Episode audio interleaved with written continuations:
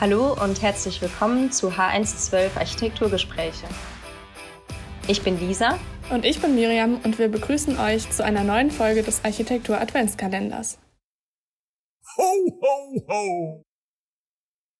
Hallo, ich bin Justus und ich öffne heute das 16. Türchen unseres Adventskalenders, hinter dem sich Norman Foster verbirgt. Norman Foster ist am 1. Juni 1935 in Manchester geboren. Dort an der Universität schrieb er 1961 sein Examen, woraufhin er ein Stipendium für die Yale School of Art and Architecture erhielt. Er gründete 1965 das Büro Team 4, aus dem zwei Jahre später das Büro Forsters and Associates wurde, das heute unter dem Namen Forster Partners bekannt ist. Norman Foster wurde bekannt für seinen Hightech-Architekturstil.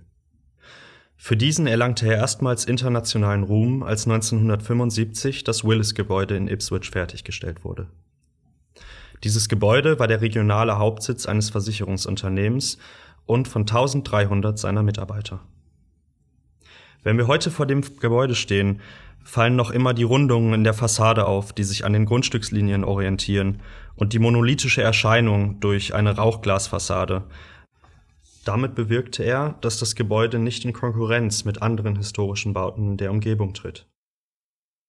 Der Entwurf beinhaltete außerdem ein für die Zeit völlig radikales Großraumbürokonzept.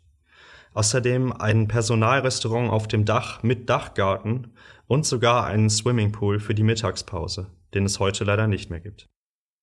Die Bedeutung dieses Entwurfs für die moderne Architektur erkennt man nicht nur daran, dass dieses Gebäude bereits seit 1991 unter Denkmalschutz steht und somit das jüngste denkmalgeschützte Gebäude in Großbritannien ist, sondern auch daran, dass wenn wir heute davor stehen, wir es immer noch 45 Jahre nach seiner Fertigstellung als ein modernes Gebäude wahrnehmen. Norman Foster realisierte auch mehrere Projekte in Deutschland, zum Beispiel den Umbau des Reichstags in ein modernes Parlamentsgebäude. Dafür erhielt er das Bundesverdienstkreuz. Er war aber auch vorher schon Ehrenmitglied des BDA und erhielt ein paar Jahre vorher den Verdienstorden des Landes NRW. Neben internationalen Auszeichnungen wie dem Pritzker-Preis wurde er bereits 1990 in England als Ritter in den Adelsstand erhoben. 1999 erhielt er die Würde eines Live Peer und damit einen Sitz im House of Lords und den Titel Baron Foster of Thames Bank. Diesen Titel erhielt er kurz nach der Fertigstellung eines seiner bekanntesten Projekte, dem Great Court British Museum im Jahr 1998.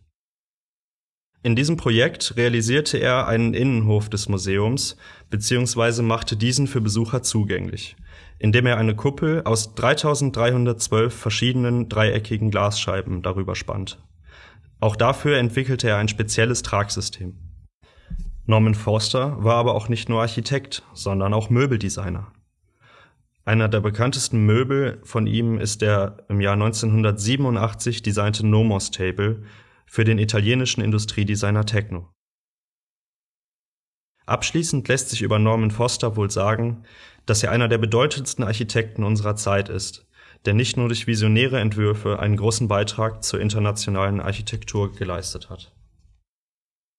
Ich bin für Frankfurt, was Bruno Taut für Berlin ist. Wer bin ich? Also in dem Sinne viel Spaß beim Raten und vielen Dank fürs Zuhören.